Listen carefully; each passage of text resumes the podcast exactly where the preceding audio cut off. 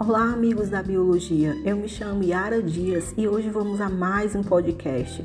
Vamos falar sobre a dificuldade da aprendizagem e a motivação.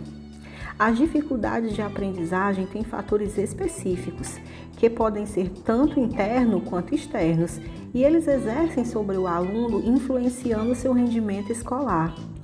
Essas dificuldades de aprendizagem escolar ou educativa, elas dependem do comportamento e das atitudes adotadas pelos alunos no processo de aprendizagem, podendo repercutir de diversos modos e influenciar de forma positiva ou negativa.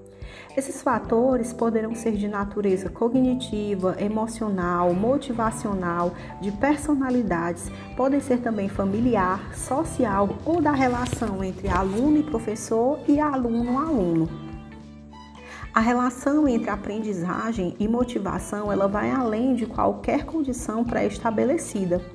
Dessa forma, a motivação ela pode produzir um efeito na aprendizagem e no desempenho, assim como a aprendizagem pode interferir na motivação.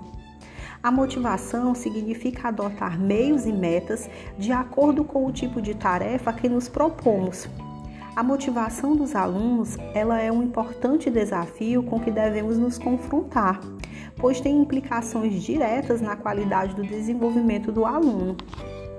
Um aluno motivado, ele procura novos conhecimentos e oportunidades, mostrando envolvimento com o processo de aprendizagem, participando das tarefas com entusiasmo e encontrando disposição para novos desafios.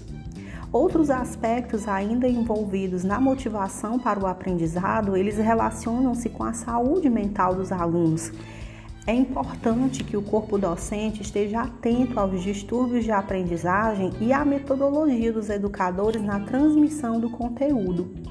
Por isso, é preciso também considerar as experiências vividas e o ambiente familiar, escolar, influência dos relacionamentos e as consequências que esses fatores trazem para a motivação em se desenvolver e em se dedicar ao estudo na escola. Assim, considerar a existência de memórias positivas e negativas e relacioná-las à vontade de estudar é importante.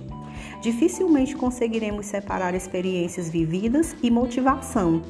Essas questões elas podem ser notadas e consideradas como sinais que indicam a necessidade de elaborar propostas que sejam alternativas, aliando o conhecimento pedagógico com o conhecimento na área da saúde.